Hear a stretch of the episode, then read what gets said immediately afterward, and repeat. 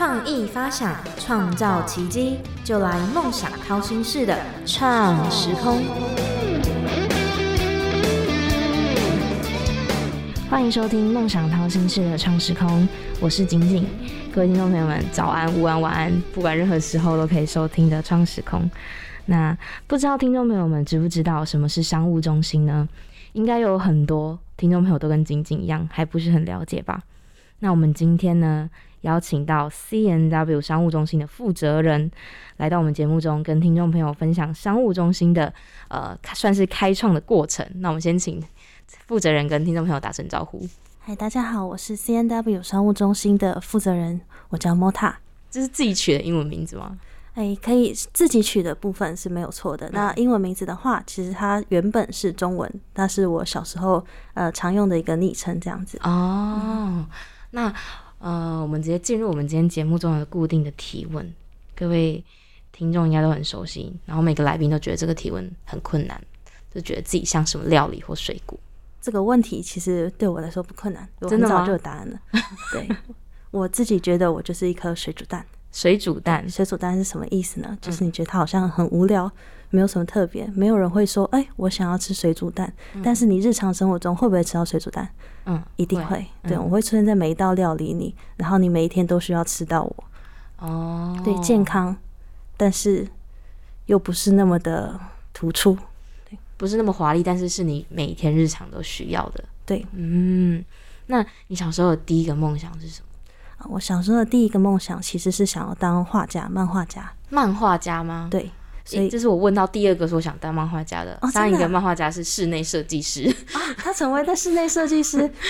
呃我后来没有在这条路上继续往前进，但是、呃，大学的时候我学的是设计系，没有错。哦，对，看来就是有一点相关。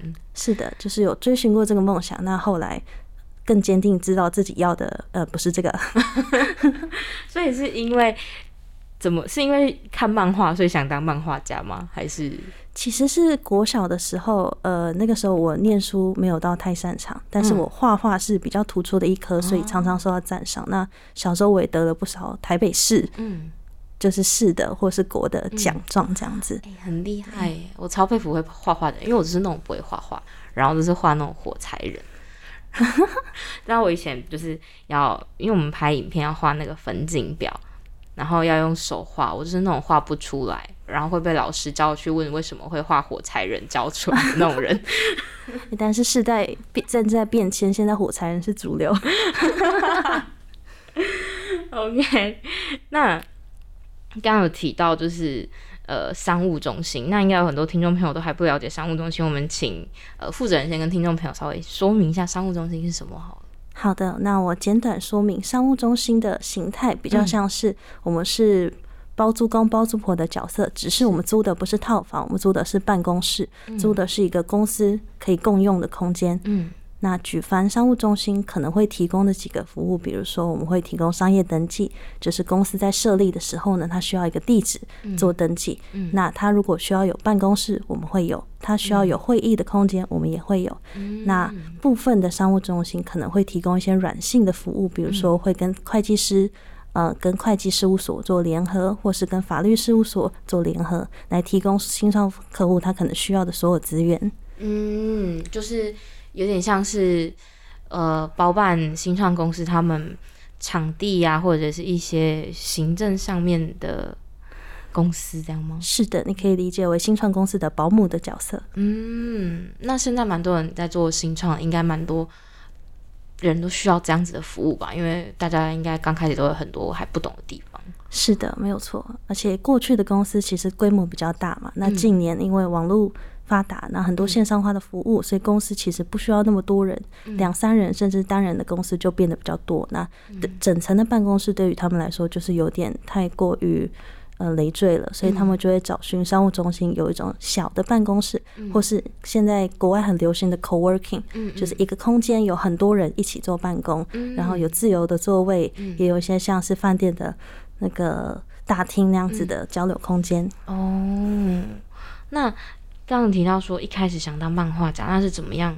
呃，接触到转型到想要做这个商务中心啊？这个心路历程吗？对对对对对对。好，那我简单带过，就是呃，小时候很喜欢画画，但其实家里对于学习画画这件事情并不是那么的支持。对，我们的父母都是，诶，他们的学历都还不错，那希望我走读书的道路，这样子，希望我从商。那呃，在求学过程中，大人小朋友嘛会叛逆。我我想学画画，我想要去复兴美工，我想要什么？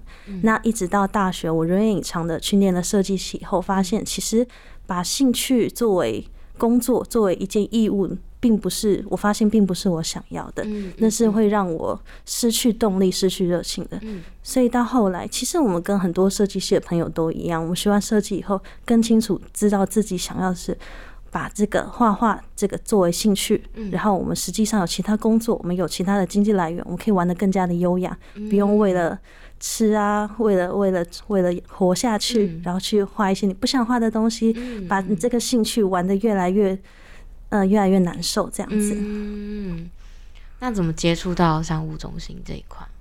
呃，接触到商务中心是因为我毕业后的第一份工作是在那个房仲业，是。对，因为我们家里算是我我的妈妈，她是靠房地产然后提早退休，嗯，所以我小时候就耳濡目染，对房地产这块是很有兴趣的，所以我原定就决定要那个毕业后第一份工作去做房仲，那是在房仲业的时候有接触到我第一个商务空呃商务中心这个空间的案子，嗯嗯，那接触到后我们就。找我的合伙人，现在的合伙人来讨论说这个地方我们可以进行怎样的获利模式。嗯，那么后来讨论到商务空间，所以我们一开始其实都不是做商务中心，我们都不是专业的。哦，对，我们也期间也收集了很多的资料。那是在二零二一年的六月开始进行创业，到现在大概一年半的时间。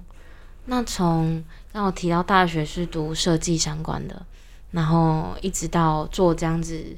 跨领域的斜杠的这个过程中，有遇到什么比较困难的事情吗？是，哎呀，我们在一开始就面临了极大的困难，就是我们在二零二一年的五月初，嗯，租下了这个场地，嗯，租下了这个场地之后，在五月底就碰到了新冠疫情的爆发，嗯嗯，对，那是最严重的时期。当时的规定其实是同一个空间是不能有五人以上的群聚，嗯，所以当时呢，很多有做共享空间的商务中心其实都有被这道雷打到，因为你一个偌大的办公室、偌大的共享空间可以做到三六十人的，现在只能坐五个人，嗯，对，当时我们也有受到这个影响，其实很多人。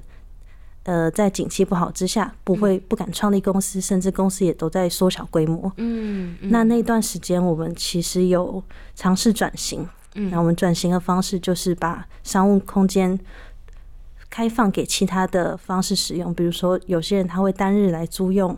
空间来录 podcast，有些人可能会来做网红的直播，甚至我们有遇过，当时因为图书馆、咖啡厅都不能开放，所以有很多想要考国考的人会到我们这里帮我们当 K 书中心。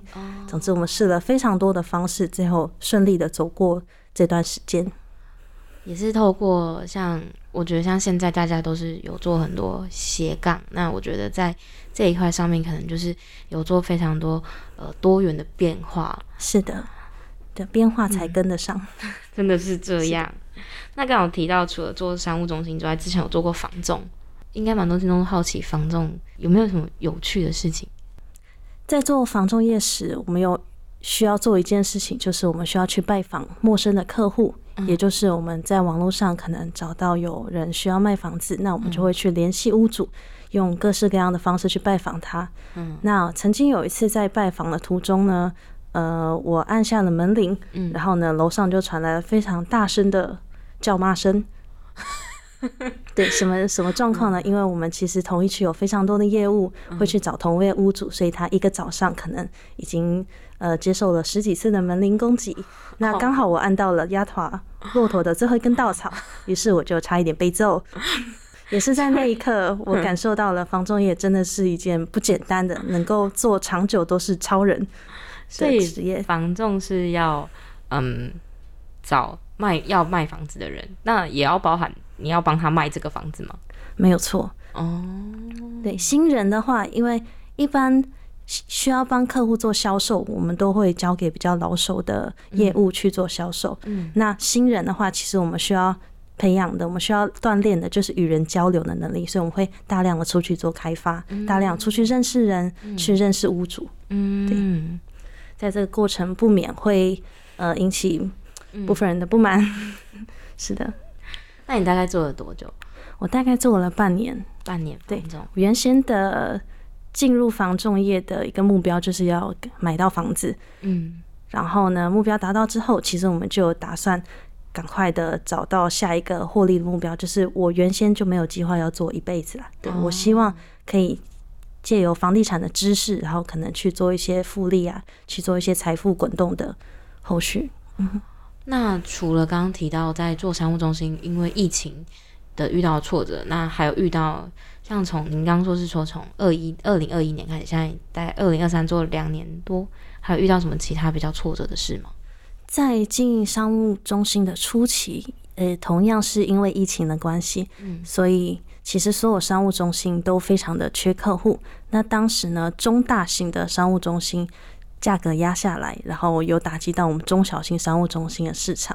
那跟他们的差别就是，大型的商务中心可能是北中南都会有店，那也有可能是国内外港澳台他们都有关店。那对于我们这些只有在台北，或是我们只有单点，或是单呃几个小点的商务中心来说，其实我们受到了蛮大的打击，因为大家都在销价竞争。嗯嗯嗯嗯。对。